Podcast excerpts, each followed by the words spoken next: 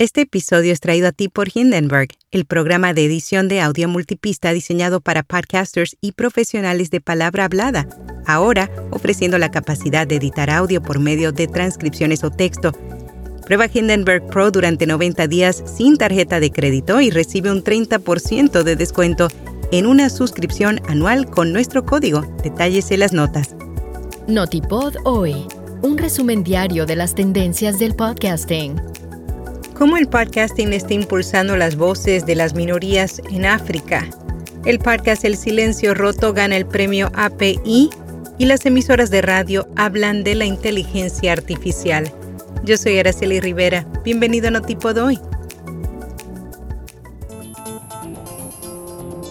En 2019, solo el 22% de los sudafricanos habían oído hablar de podcasting según un estudio de Edison Research, ahora el panorama es diferente. Molly Jensen, CEO de AfriPods, una plataforma panafricana de alojamiento de podcasts, afirma que el medio se ha posicionado en un periodo de crecimiento.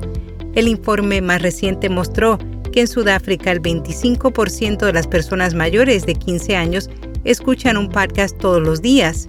Los oyentes de podcasts en el continente consumen contenido occidental así como contenido local y existe un interés global en los contenidos de crimen real y el periodismo de investigación.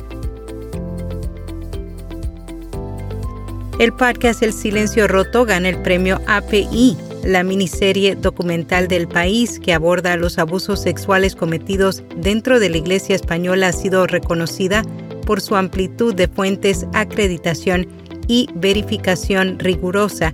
Este galardón, otorgado por la Asociación de Periodistas de Investigación de España, reconoce la labor de periodistas comprometidos con exponer el abuso de poder y denunciarlo con datos y hechos documentados. En una reciente conferencia de radio en Dallas, Texas, muchos locutores expresaron su opinión sobre la presencia de la inteligencia artificial en la industria. Por un lado, hay quienes aseguran que sienten miedo de ser reemplazados porque a las empresas les conviene encontrar formas más económicas de hacer el trabajo, al igual que expresaron su preocupación pues no están seguros de que sus contratos protejan sus voces.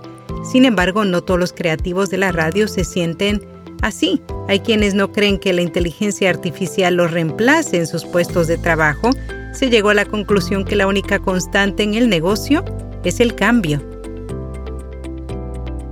Menos de dos tercios de anunciantes confían en su medición del retorno de la inversión publicitaria, según datos del estudio Annual Marketing Report de Nielsen recogidos en el informe de eMarketer. Si bien más de la mitad de los profesionales encuestados se sienten seguros respecto a la medición del ROI que realiza en redes sociales 62%, el video 58% y búsqueda y display 57%, este porcentaje cae cuando se trata de medir el retorno de la inversión publicitaria en televisión conectada, podcast y audio en streaming.